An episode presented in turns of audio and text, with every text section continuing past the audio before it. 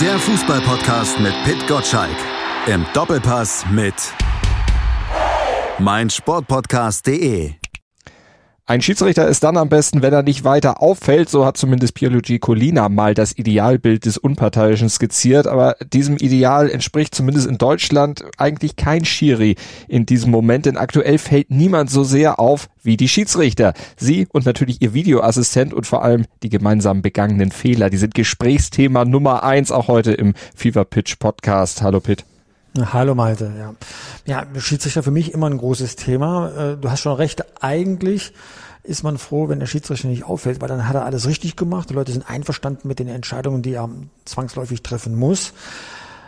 Einerseits. Andererseits, da schlägt ja auch ein zweites Herz in meiner Brust Richtung Doppelpass. Wir diskutieren natürlich rauf und runter die Schiedsrichter ähm, Entscheidungen, vor allem wenn sie dann nicht so gut ausfällen. Aber wir haben uns für diese Saison vorgenommen, dass wir mehr erklären, wie der Schiedsrichter das alles sieht und vor allem, warum er so entscheidet. Weil die Schiedsrichter haben in aller Regel einen Vorteil gegenüber uns Journalisten. Sie kennen die Regeln besser und sie wissen, wie die Entscheidungsfindung auf dem Platz richtig funktioniert.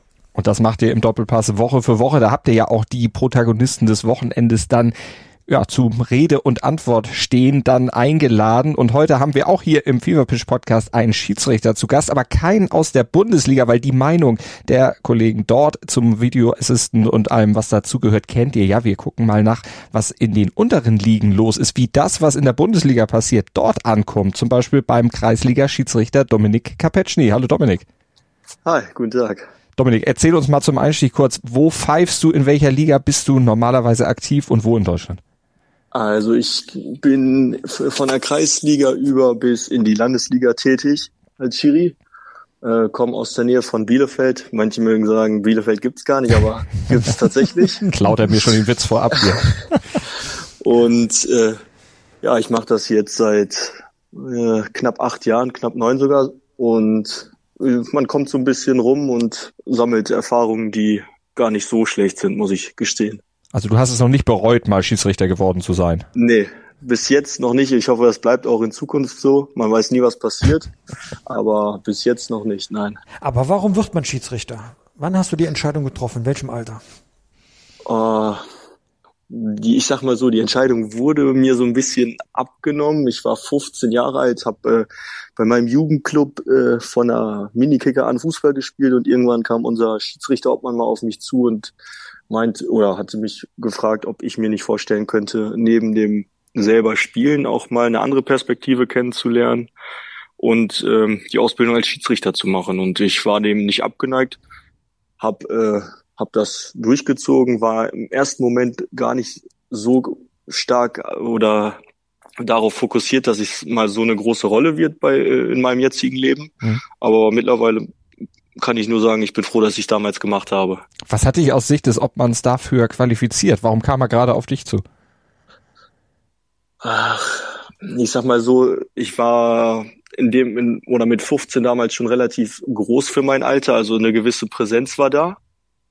Und ich hatte innerhalb der Mannschaft, wo ich gespielt habe, auch schon ein paar führende Rollen inne und er sagte, das würde eigentlich so perfekt äh, in die Rolle als Schiedsrichter auch passen, mhm. dass man da so ein bisschen Autorität und Präsenz hat. Und deswegen sagte er in dem Moment, ich wäre ein geeigneter Kandidat dafür. Wie regelfest warst du denn zum damaligen Zeitpunkt schon? Das ist eine gute Frage. Also, obwohl ich echt mein ganzes Leben eigentlich schon gespielt habe, selber muss ich sagen, manche Sachen waren mir damals noch nicht so bekannt. Hm. Das gebe ich offen und ehrlich zu. Wie lange ging die Ausbildung? Wie viele Abende musstest du da zu den Schulungen gehen? Und bei mir war das so, dass es an vier Samstagen war. Ich meine von neun bis 15 Uhr und am fünften Samstag äh, gab es dann die theoretische und die praktische Prüfung. Also an einmal 30 Regelfragen in der Theorie und äh, praxisbezogen waren das, äh, war das eine Laufprüfung. Also relativ schnell ging das ja dann eigentlich. Das, ja, tatsächlich ist das relativ schnell gegangen. Das stimmt. Aber ich, so wie ich jetzt, oder so wie mein aktueller Stand ist, ist es bei uns hier im Kreis immer noch so, dass es relativ fix geht und sich nicht so sehr lange hinzieht. Also es gibt wohl bei uns in den Nachbarkreisen auch äh, einige Vertreter, die das dann irgendwie nur anderthalb Stunden mal freitags abends oder so machen, aber mhm. die müssen dann natürlich häufiger hin und bei uns im Kreis ist das so, dass man sich das eigentlich so schnell, ja, so schnell wie möglich, sage ich mal, abwickeln möchte, dass man die Leute dann auch äh, zur Verfügung stehen hat. Mhm. Was motiviert einen Schiedsrichter zu werden? Ist es der Traum, irgendwann in der Bundesliga zu pfeifen? Oder willst du Gerechtigkeit auf dem Platz herstellen? Was triggert dich so an diesem, an diesem Job als Schiedsrichter? Also ich muss sagen, von der Bundesliga habe ich damals ehrlich gesagt nicht geträumt, auch jetzt nicht, wenn ich ehrlich bin. Ähm, bei mir war es vielmehr der Grund, dass in der, oder da ich die Perspektive als Spieler kannte und man sich dann doch teilweise bei manchen Spielen schon sehr echt, ja, ich sage auf gut Deutsch verarscht vorgekommen ist, wollte man vielleicht, wie du schon sagst, diese Gerechtigkeit einerseits herstellen, so nach dem Motto, was der Schiedsrichter, der mir jetzt vielleicht Unrecht getan hat, was der nicht hinbekommen hat in seiner Spielleitung, dass ich das einfach besser, besser machen möchte und dass andere Fußballer vielleicht sich nicht ungerecht behandelt auf dem Platz fühlen. Wenn du jetzt Fußball guckst, da du auch selber spielst und auch Schiedsrichter bist, wen beobachtest du genauer? Die äh, spielenden Kollegen oder den Mann an der Pfeife? Also ich muss sagen, wenn ich hier bei mir in der Region mal ein Fußballspiel auf Kreisliga-Ebene äh, beobachte, muss ich sagen, da gucke ich mir teilweise mehr die Spieler an als die Schiedsrichter. Aber jetzt Champions League oder auch mal Bundesliga so, da muss ich sagen, da gibt es schon so Kandidaten, wo ich sage, von denen kann man sich echt eine Scheibe abschneiden und ähm, da achte ich dann teilweise sogar fast mehr auf die Schiedsrichter als auf manche Spieler. Hm. Kommt immer aufs Spiel drauf an. Wer ist da so dein Lieblingsschiedsrichter? Von wem guckst du dir was ab? Also ich muss sagen, in Deutschland ist es Dennis Eitekin und international mag ich Anthony Taylor sehr gerne. Mhm. Findest du, dass die Schiedsrichter, wenn du sie dann in der Bundesliga siehst oder so in der Champions League, dass die fair behandelt werden, so von den Spielern auf dem Platz? Oh, das ist eine gute Frage. Also ich, ähm, ich sag mal so, wir, ich war jetzt mittlerweile drei, vier Mal bei Freundschaftsspielen bei mir hier in der Region dabei, wo Bundesligisten oder zweite Bundesligisten hier zugang äh, oder zu Gast waren und ähm, ich sag mal so, der Ton, der da herrscht untereinander, das ist ein anderer als in der Kreisliga. Da ich gebe es offen und ehrlich zu, da würden Leute in der Kreisliga für mit Rot runtergeschickt werden vom Platz. Deswegen glaube ich, dass der Umgangston und all dieser ganze mediale Druck und so ganz schön enorm ist auf diese Bundesliga-Schiedsrichter. Ist das auch der Grund, warum du sagst, oh, Bundesliga war nie so mein Traum? Ist es die Erfahrung aus diesen Spielen? Das nicht. Also ich, ich muss sagen, das macht wahrscheinlich unheimlichen Spaß, so ein Spiel zu leiten, auch, auch trotz dem ganzen Druck, der da auf einen einprasselt. Aber ähm, ich, ich sag mal, der Weg dahin, ja. dahin zu kommen, das ist ein sehr harter, steiniger Weg und ähm, ich denke auch ohne Vitamin B fast nicht zu bewältigen also ich möchte das jetzt keinem unterstellen, aber ich glaube, man braucht schon die ein oder andere Beziehung, um überhaupt in den Genuss zu kommen, in diesen Profiligen pfeifen zu dürfen. Nun gab es ja am vergangenen Wochenende die Situation, dass Sascha Stegemann, Schiedsrichter, beim Spiel von äh, Eintracht Frankfurt gegen Borussia Dortmund ähm, das Foul übersehen hat von Adeyemi. Damit hat Eintracht Frankfurt keinen Elfmeter bekommen. Und Eintracht Frankfurt hat das Spiel verloren, deswegen war der mediale Aufschlag ziemlich heftig. Wir haben auch Sascha Stegemann gefragt, er hat das auch zugegeben, dass er das so nicht gesehen hat und dass er auch keinen Hinweis bekommen hat aus dem Kölner Keller. Wenn du das dann als Schiedsrichterkollege so verfolgst, hast du dann Mitleid mit dem Kollegen oder kannst du dich genauso darüber aufregen, wenn ein falscher Pfiff passiert, wie das den meisten Leuten ja so geht? Also Mitleid ist vielleicht der falsche Ausdruck, aber ich hätte mir in dieser, in diesen, oder gerade in dieser beispielhaften Szene einfach gewünscht, dass halt aus dem Kölner Keller ein ganz klarer Hinweis kommt von wegen du, da war was, guck dir das bitte nochmal an. Und ich denke, hätte man ihm diesen Hinweis gegeben, er hätte sich am Bildschirm nochmal angeguckt, dann hätte er ja ganz klar, wie er auch nach dem Spiel im Interview zugegeben hat, auf Elfmeter entschieden, weil es nun mal ein klares und offensichtliches Foulspiel war. Deswegen ist Mitleid vielleicht der falsche Ausdruck. Ich finde da in dieser Situation aber auch allgemein die Zusammenarbeit zwischen Hauptschiedsrichter auf dem Platz und dem Kölner Keller. Äh, ich muss ganz ehrlich sagen, das ist so ein bisschen noch ausbaufähig. So wie, so ist zumindest meine Wahrnehmung und mit den Kollegen, wo ich mich ab und zu noch öfters unterhalte, mhm. weil das lässt doch an manchen Stellen noch zu wünschen übrig. Jetzt könnte man Witzes äh, äh, als Spaß sagen, Schiedsrichter Telefon, Telefon, ne? genau, ja. Passt in dem Moment wirklich sehr gut. Aber das wird jetzt nicht der Schiedsrichter-Obmann sein. Wir sind ja nicht live, von daher, da wirst du keine Konsequenzen sofort haben müssen, wenn du kritisierst. Aber wenn du äh, sagst, das ist ausbaufähig, diese Zusammenarbeit, woher ran oder wie erklärst du dir, dass man immerhin ja schon seit über fünf Jahren jetzt äh, diese Kombination hat, aber dass das Zusammenspiel immer noch nicht richtig funktioniert? Das ist, das ist tatsächlich eine gute Frage. Teilweise kann ich es mir selber nicht erklären, weil es in meinen Augen immer oft oder oft glasklare Entscheidungen sind, teilweise, wo es dann entweder keinen Hinweis gibt aus dem Kölner Keller oder auch auf internationaler Ebene oder einfach bei glasklaren Sachen die Zusammenarbeit viel zu lange dauert. Das mag jetzt, ich, ich glaube am Dienstagabend war es oder am Mittwochabend in der Champions League auch ein Beispiel, ein ganz klares Handspiel, wo der Schiedsrichter einen Tipp vom Video Assistant Referee bekommen hat, aber das Spiel für fünf Minuten unterbrochen war, wo jeder sich irgendwann gefragt hat, was quatschen die jetzt so lange? Das ist ein ganz klares Handspiel im 16er. Jeder wusste, es geht mit dem Elfmeter weiter, aber diese Kommunikation, die hat einfach so lange gedauert und das ist in meinen Augen auch oder in, aus meiner Sicht nicht verständlich. Ich weiß nicht, natürlich kann ich nicht beurteilen, was, was, wie der genaue Ablauf in, in so einer Situation ist, was besprochen werden muss oder was vielleicht besprochen wird. Das kann ich nicht genau sagen. Ähm, aber teilweise denke ich mir so als Außenstehender, das dauert einfach zu lange oder die, ja, die Abläufe sind irgendwie noch nicht hundertprozentig drin bei jedem Einzelnen. Pitt, hast du da eine Erklärung für? Die, der DFB macht ja mit seinen Schiedsrichtern auch bei übertragenen Sendern regelmäßig Schulungen und da wird das ja auch dann äh, auch thematisiert. Was haben die euch da erzählt? Naja, also aus der Schiedsrichtersicht sind die Dinge so eindeutig äh, meistens, wie sie ähm, Dominik gerade auch, auch geschildert hat. Mhm. Und dann gibt's aber wie in jedem System Fehleranfälligkeit. Und je komplexer ein System ist, umso fehleranfälliger ist auch das System. Und weil es sich bei dem Videobeweis um ein sehr komplexes System hat, ne, da gibt es ein Geschehen auf dem Rasen und irgendwo in einer anderen Stadt äh, gibt es eine Verbindung und da muss die Kommunikation hergestellt werden und dann äh, sind da immer noch Menschen involviert, die äh, sich zwar gut kennen, aber dann doch vielleicht nicht immer Brüder im Geiste. So, deswegen ist das fehleranfällig und das kann manchmal sein, dass man eine Regel unterschiedlich interpretiert.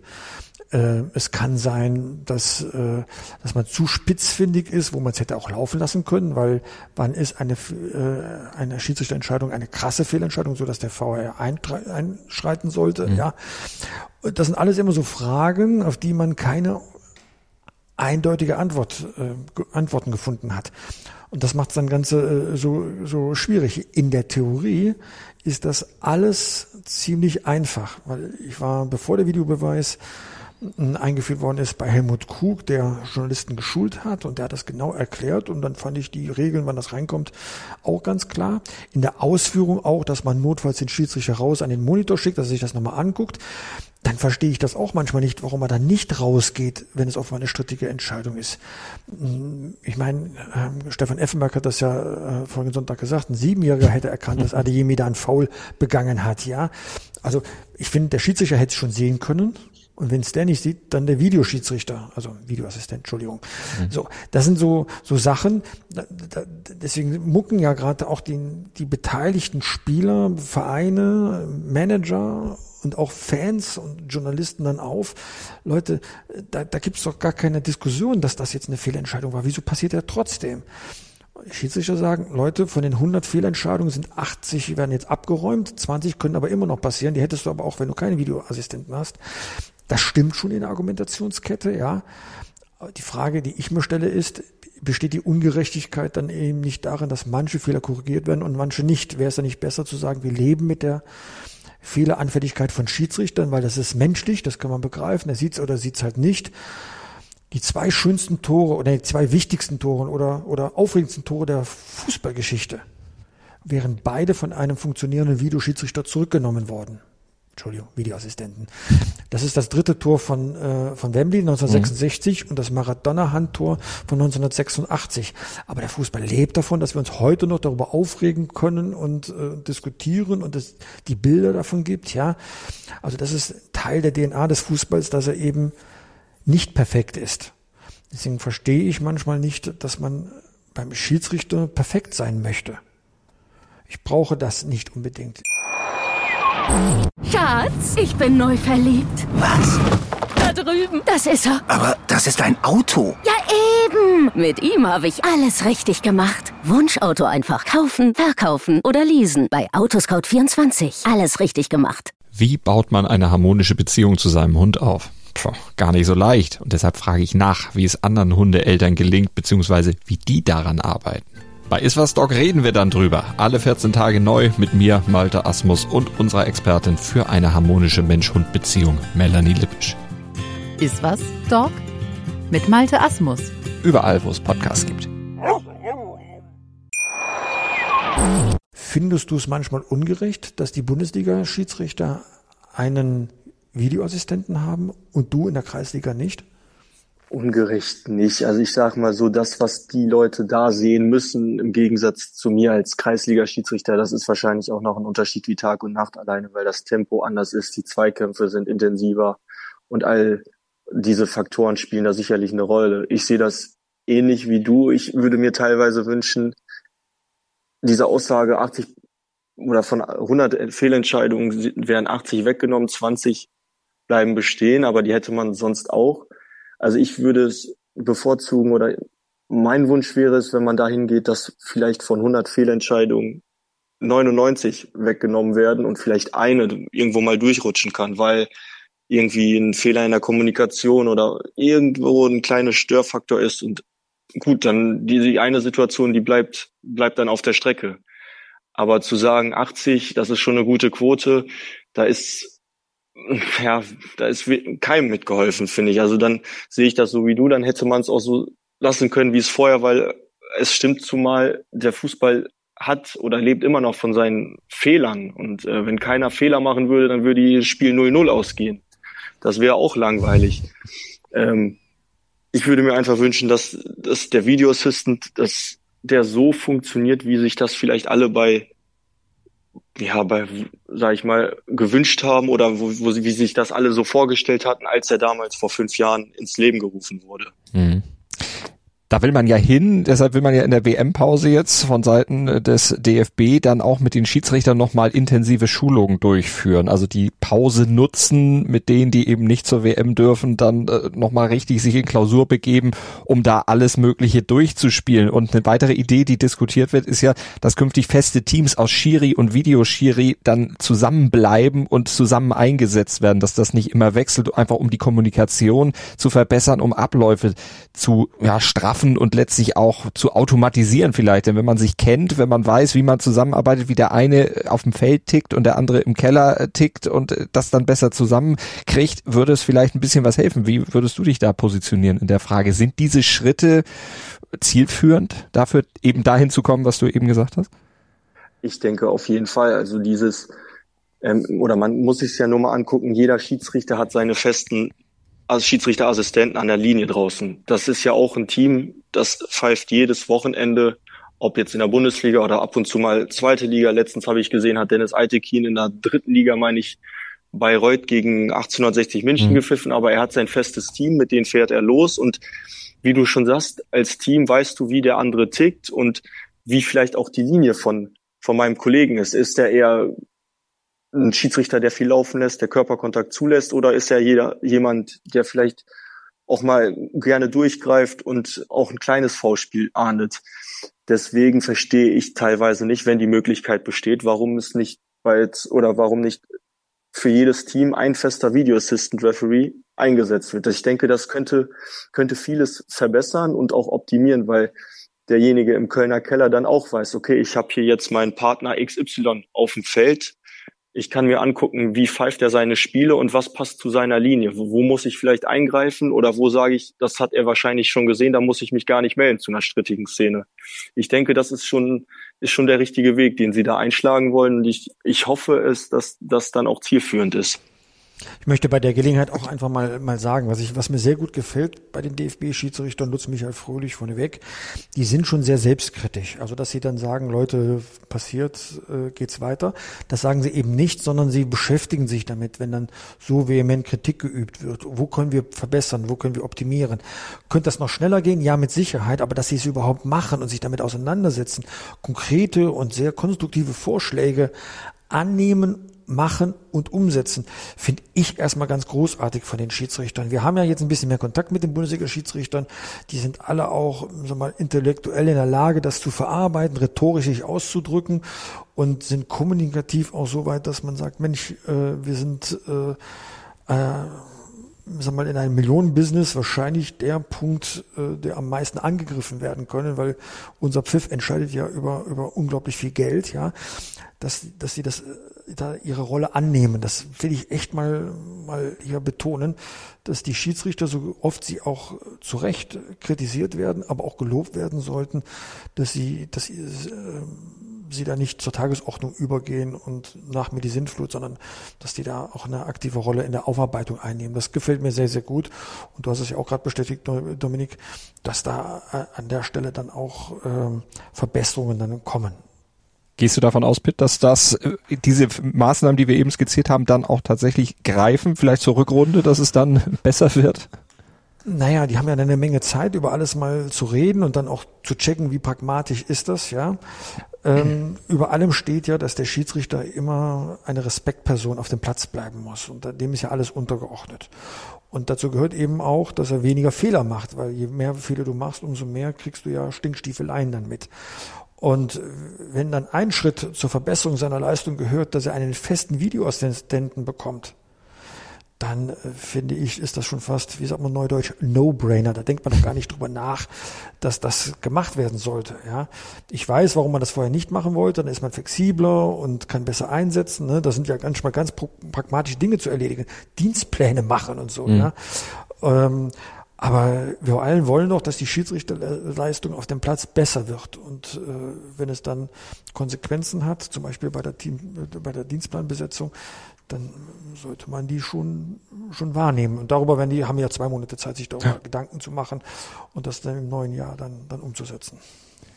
Dominik, wenn du auf deine eigene Position als Schiedsrichter guckst, du hast vorhin schon gesagt, äh, Bundesliga-Verein oder Profispiele natürlich nochmal eine ganz andere Geschichte als Kreisligaspiele, auch äh, was eben die ja, Unterhaltung auf dem Platz, äh, das Vokabular, was verwendet wird, äh, anbelangt. Jetzt hört man ja immer wieder aus den unteren Ligen und der DFB hat es ja neulich auch veröffentlicht, in der Saison 2021, 2022 sind 911 Fußballspiele in Deutschland aufgrund von Gewalt- und Diskriminierungsvorfällen abgebrochen worden. Hast du solche Aktionen mal erlebt in deiner aktiven Zeit? Musstest du mal ein Spiel abbrechen? Ich persönlich zum Glück noch nicht. Und äh, da muss ich auch wirklich sagen, toi, toi, toi, ich hoffe, dass es so bleibt. Ich bin bis jetzt zum Glück von dieser Sache verschont geblieben, aber ich kenne welche, gerade auch hier in meinem oder aus meinem Kreis, mit denen ich auch gerade ange oder die so mein Alter sind, die ähnlich wie ich äh, um den Zeitpunkt angefangen haben, die einfach in so eine unschöne Situation reingeschlittert sind und wo es dann wirklich keinen anderen Ausweg mehr gab, äh, das Spiel abzubrechen. Und äh, ich denke, das ist traurig genug und ähm, es ist leider nicht, also wie soll ich sagen, man wünscht sich teilweise, dass dieser Umgang, der in, der, in den Medien, wenn jetzt, also ich gebe mal das Beispiel Felix Zweier nach, nach dem Topspiel Bayern gegen Dortmund, wie öffentlich mit ihm umgegangen wurde. Da denkt man, das ist ein Bundesliga-Schiedsrichter, dann kann ich das vielleicht mit meinen Schiedsrichtern, die jedes Wochenende oder Woche für Woche Spiele bei mir im Kreis leiten, kann ich das genauso machen. Aber mhm. das ist halt der ausschlaggebende Punkt. Das ist, dem ist nicht so. Und ähm, ich finde diese Tendenz, äh, die ist sehr erschreckend und ja, man hat auch so ein bisschen Angst, sage ich mal, davor, dass man irgendwann vielleicht doch in so eine Situation kommt, dass man, äh, dass man sich nicht mehr anders zu helfen weiß, als ein Spiel abzubrechen und sich in der Kabine zu barrikadieren.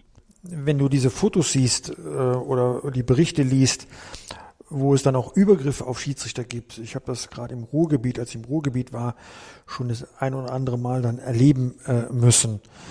Denkst du dann manchmal ans Aufhören? Ans Aufhören? Nicht, aber man hat, ich sag mal so, es macht was mit einem, wenn man von diesen Um- oder von diesen Abläufen und diesen Umständen dann in gewissen Kreisen hört und wenn man dann irgendwann vielleicht mal durch Zufall in einen anderen Kreis fahren soll und äh, dann denkt man sich auch, oder man überlegt es sich zweimal, ob man sich, sich dieses Spiel, ich sag mal so, antun möchte, ob man die Ansetzung bestätigt oder ob man vielleicht nicht dieses Spiel zurückgibt, weil halt ein, etwas passieren könnte. Hm. Da bin ich offen und ehrlich. Mhm. Kennst du denn aus deinem Umfeld Leute, die gerne Schiedsrichter geworden wären, aber wegen dieses Klimas, zum Teil ja Angst, wie du gerade gesagt hast, dann lieber darauf verzichtet haben, weil der DFB hat ja beim Schiedsrichterwesen große Nachwuchssorgen. Kannst du das nachvollziehen? Ja, hundertprozentig. Also gerade auch bei uns, äh, bei uns im Kreis, wir haben jetzt seit diesem Jahr eine Initiative, um diese das ganze Thema um den Schiedsrichter rund um zu, was da alles zugehört, um das alles so ein bisschen attraktiver zu machen, weil wie ihr beide schon festgestellt habt, wenn du jedes Wochenende ein Spiel leitest und du wirst nur permanent ja, kritisiert oder vielleicht sogar angegangen. Es gibt viele Schiedsrichter, die hören nach kurzer Zeit auf, weil sie merken, oh, das ist doch gar nicht alles so rosig, wie ich mir das vorgestellt habe und alles so toll. Und dann gibt es welche, die sind vielleicht schon ewig dabei und merken halt über Jahre, es passiert sich oder es passiert an meiner Situation, ändert sich nichts es verbessert sich nichts, sondern im Gegenteil, es verschlechtert sich nur noch. Und deswegen ist es, das ist halt bei uns hier auch äh, der Fall, dass viele von diesen alteingesessenen Schiedsrichtern von heute auf morgen einfach sagen, ich habe mir das jetzt lang genug mit angeguckt, es wurde nicht besser, ich höre ganz auf. Und viele von den jungen Schiedsrichtern, wir haben unglaublich viele gehabt, die haben angefangen mit, mit auch, so wie ich, mit 15, 16 Jahren. Die haben aber ein halbes Jahr später schon wieder die Pfeife an Nagel gehangen, weil sie gemerkt haben, oh, das ist doch nichts für mich. Und mhm äh, dieses ganze Rum zu, das passt einfach nicht. Und da muss, ja, ich würde mir wünschen, dass man da einheitlich fürs ganze Land irgendwie was schafft, was das, was diese Sache so ein bisschen attraktiver macht, weil, das wissen wir alle, ohne einen Schiedsrichter findet kein Fußballspiel mehr statt. Und äh, das wollen wir ja alle nicht, sondern wir sind ja mhm. alle Freunde vom Fußball. Wir wollen die Spiele sehen, wir wollen die Spiele vielleicht selber spielen. Deswegen wünsche ich mir teilweise, dass man da vielleicht irgendwas ins Leben ruft, äh, um die Sache äh, Schiedsrichter selber sein so ein bisschen attraktiver zu machen. Wie viel Aufwandsentschädigung bekommst du pro Kreisligaspiel? Äh, ich, pro Kreisligaspiel sind das aktuell bei mir 24 Euro. Mhm. Und die, wenn ich dann in die Bezirksliga oder ein Bezirksligaspiel, sage ich mal, eine Klasse hochgehe, sind es dann schon 30 Euro und in der Landesliga wären es 40 Euro. Also so eine kleine Staffelung ist da drinne. Ähm, ich sag mal so, das ist jetzt nichts, womit man reich wird, aber mhm. vielleicht müsste man auch da irgendwie mal irgendwie so eine Einheit schaffen, weil ich weiß, dass es äh, andere Kreise noch ärmer dran sind, die weniger für ein Kreisligaspiel bekommen, dass man da vielleicht auf eine, auf einen Nenner kommt und den vielleicht auch ein bisschen anhebt, weil bei uns ist es jetzt so angedacht, wenn es alles so durchkommt, wie hier der Plan ist, dass man vielleicht auch die Spesen um drei, vier, fünf Euro nach oben setzt, was sicherlich auch für den, für den einen oder anderen die Sache ganz attraktiver machen würde. Wie viel Aufwand mhm. hast du denn pro Einsatz? Was kommt da alles noch zu? Es ist ja nicht nur die 90 äh, Minuten plus Pause dann, die du da pfeifen musst. Das ist ja doch noch ein bisschen mehr, was da dran hängt. Genau, es ist die Anreise. Dann sind es vielleicht auch mal irgendwie Gedanken, die ich mir vorher mache, wenn ich ein Spiel jetzt in der Kreisliga, das lasse ich jetzt mal ausgeklammert, aber wenn wir dann eine oder zwei Ligen höher gehen, dann vielleicht auch mal gucke von der Tabellensituation, wie sind die Mannschaften, wie stehen die ungefähr, sind die in der Fairness-Tabelle eher oben oder unten, denn je nachdem, wo ich pfeife, muss ich natürlich auch ein bisschen früher am Platz sein. Also es kann nicht sein, oder es ist nicht so, dass ich, wenn ich ein Bezirks- oder Landesligaspiel zu leiten habe, dass ich dann da zehn Minuten vor Anpfiff ankomme und dann sage ja, jetzt bin ich hier und jetzt können wir gleich starten, sondern du bist in der Regel eine Stunde früher mindestens da, guckst dir den Platz an, guckst dir die Gegebenheiten an und klärst auch nochmal mit den Trainern oder vielleicht mit den beiden Mannschaften so paar Kleinigkeiten, aber so grundlegende Dinge wie zum Beispiel die Trikotfarbe, all das gehört da ja zu. Das, ja, da denkt vielleicht jetzt ein Außensteher, der denkt da gar nicht sondern, äh, dran, sondern der ja, ich sag mal, der hält das für selbstverständlich, dass diese Sachen halt geklärt werden müssen. Aber wenn du die Rolle des Schiedsrichters inne hast, dann gibt es halt gewisse Dinge, die du vor jedem Spielbeginn halt zu klären hast. Und ich sag mal so, das sind jetzt nicht gerade wenige. Jetzt hattest du eben schon von deinen Erfahrungen gesprochen, was auch eben mögliche schwierige Situationen dann, die von außen reingetragen werden, zu so einem Spiel anbelangt. Was ist denn aus deiner Sicht, hast du mal im Jugendbereich gepfiffen? Ja, doch, auch aktuell selber. Also zwischendurch kriege ich immer noch Jugendspiele und dann ist es auch, ich sag mal so möglich von A-Jugend, ich sag mal von der größten Jugend bis hin zur D-Jugend, da kann alles dabei sein, mhm. wobei D-Jugend das und C-Jugend, das pfeife ich eigentlich selten bis gar nicht, aber sonst so mal ein B- oder ein A-Jugendspiel, das kommt immer mal zwischendurch doch rein. Weil ich nämlich gehört habe, das wurde mir zugetragen, meine Jungs spielen noch keinen Fußball, aber kommt vielleicht irgendwann noch, dass Fußballeltern quasi das Schlimmste sind, was es für einen Schiedsrichter oftmals gibt im Jugendbereich.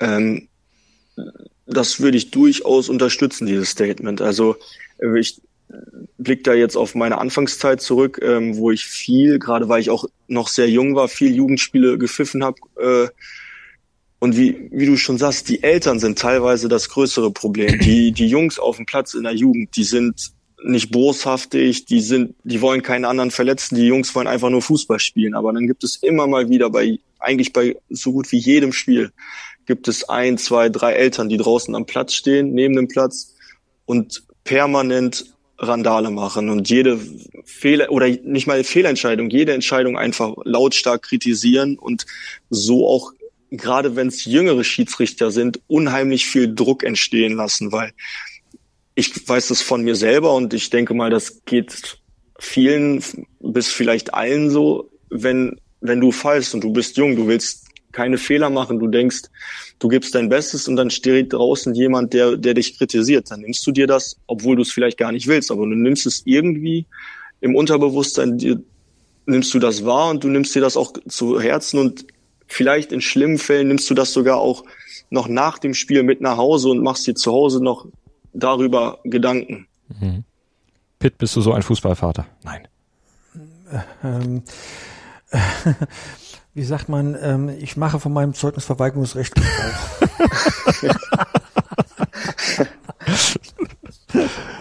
Bis zu einem gewissen Punkt ist es ja auch äh, wahrscheinlich normal, aber gewisse Grenzen sollten nicht überschritten werden und das traue ich dem Kollegen Gottschalk schon zu, dass er da die äh, Grenze durchaus findet. Du bist sehr, du bist sehr nett zu mir. Wunderbar. Vielen, vielen Dank, Dominik. Also wir haben nicht über den Bundesligaspieltag gesprochen und trotzdem unglaublich viel über Bundesliga gesprochen. Man muss es nur projizieren, was wir jetzt gerade von dir gehört haben. Also das war wirklich äh, sehr beeindruckend. Vielen Dank dafür. Danke auch. Ich danke dir auch, werde aber trotzdem noch kurz den Schlenker zum Bundesligaspieltag Nummer 13 natürlich schaffen. Dominik, du als Schiedsrichter, du hast ja mit den Erstligisten nichts zu tun. Äh, hast einen Lieblingsverein? Ganz klar. Das ist der große FCB. Der zu Gast ist am Wochenende bei der Hertha. Was tippst du denn? Ah, ich muss sagen, wir haben uns so ein bisschen gefangen, die Truppe. Ich, ich, ich hoffe auf ein 0-3 oder 0-4. Pitt, du lagst letzte Woche gar nicht schlecht mit deinem Tipp. Äh, da hatte ich nur ein Mainzer Tor und ein Münchner Tor, glaube ich, am Ende um, äh, um volle Tipppunktzahl gebracht. Aber Genau, ich habe Christian schon, äh, äh, sag mal, dazu gezwungen, äh, seinen Knicks zu machen, dass ich näher am, am Tipp war, äh, mit meinem Tipp war, als, als eher an einer Realität. Nein, also äh, ich weiß ja, dass ich gerade in unserem Tippspiel ähm, völlig durchhänge, ja, aber es ist ja immer so in der Hinrunde, in der Rückrunde kommt ja meine Zeit, dann wenn es um was geht, ja, deswegen lächle ich mal drüber hinweg über deine spitze Bemerkung. Pitt ist das Anti-Leverkusen. genau. Aber sagen doch schnell, Doppelpass. Schiedsrichter natürlich auch wieder da. Wir wissen noch nicht wer, weil wir wissen ja nicht, nee, welche Aufreger. Spieltag ein bisschen ab. Genau. Aber Stefan, Stefan Reuter ist da zu Gast und da werden wir uns mal den FC Augsburg angucken, der ja gegen die wirklich tolle Frankfurter Eintracht äh, zu spielen hat und äh, das wird das große Thema werden. Also Sonntag 11 Uhr Sport 1 natürlich den Doppelpass einschalten, Montag bis Freitags FIFA Pitch Newsletter lesen. 6.10 Uhr, wenn ihr ihn abonniert unter newsletter.pitgotschalk.de und Podcasts gibt's immer ab Donnerstag neu, der FIFA Pitch Podcast. Überall, wo es Podcasts gibt und heute mit Dominik Kapetschny, Kreisliga-Schiedsrichter aus dem Bielefelder Raum. Dominik, vielen Dank. Danke gleichfalls. Und danke dir, Pitt. Tschüss, ciao. Ciao. Danke dir, ciao. Schatz, ich bin neu verliebt. Was?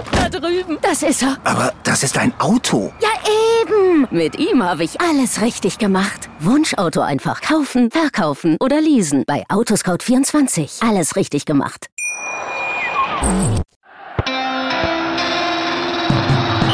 Fever Der Fußballpodcast mit Pit Gottschalk. Im Doppelpass mit meinsportpodcast.de. Schatz, ich bin neu verliebt. Was? Da drüben. Das ist er. Aber das ist ein Auto. Ja, eben. Mit ihm habe ich alles richtig gemacht. Wunschauto einfach kaufen, verkaufen oder leasen. Bei Autoscout24. Alles richtig gemacht.